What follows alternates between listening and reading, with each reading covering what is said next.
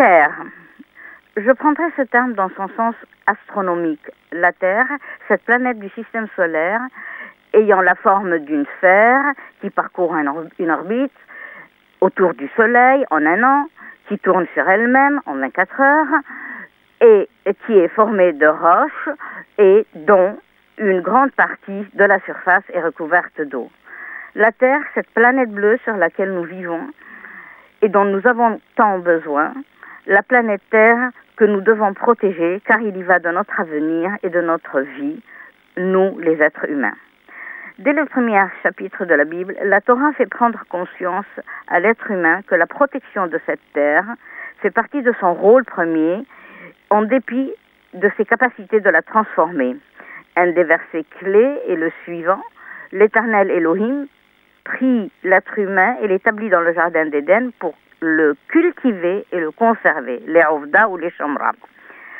Cultiver la terre, la transformer, voire la dominer, c'est ce que les humains ont toujours fait et continueront de faire. Mais la Torah existe qu'en même temps, on veille à sa protection, à sa conservation. La loi sinaïtique énonce une série de mitzvot allant dans ce sens. Au fil des siècles, la littérature halarique les développera, les amplifiera. En voici quelques exemples. Les arbres. La Torah interdit la destruction des arbres fruitiers, même en temps de guerre. Les sages du Talmud et les auteurs des responsables ont également interdit la destruction des arbres de manière générale. Les animaux. Les animaux, il existe une mitzvah, un commandement interdisant à l'être humain de faire souffrir les animaux. Tsar.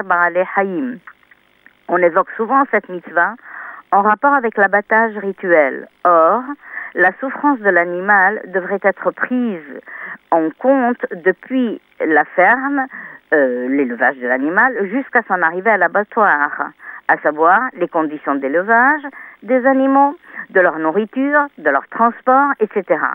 L'élevage des poules, à, titre d'exemple, dans les batteries industrielles que nous connaissons aujourd'hui, sont contraires à la loi de Tsar Haïm. D'autres lois interdisent la pollution du sol et le, et protège sa production, telle l'année sabbatique de la terre et l'interdiction de croiser certaines espèces végétales ou animales. Un dernier exemple, l'eau. De nombreuses lois juives portent sur les sources d'eau et leur utilisation, ce que nous appellerions aujourd'hui l'accès à l'eau et la préservation des euh, différentes sources d'eau. Bref, ceci ne sont que des exemples de l'intérêt de l'attention particulière que porte la loi juive à la protection de la terre et de tout ce qu'elle contient. Le judaïsme dispose d'un arsenal, d'un arsenal de mitzvot protectrices de l'environnement, de la terre, de notre terre, la terre avec un T majuscule. Aujourd'hui, plus que jamais, nous avons tous le devoir de les étudier et surtout, surtout, de les observer.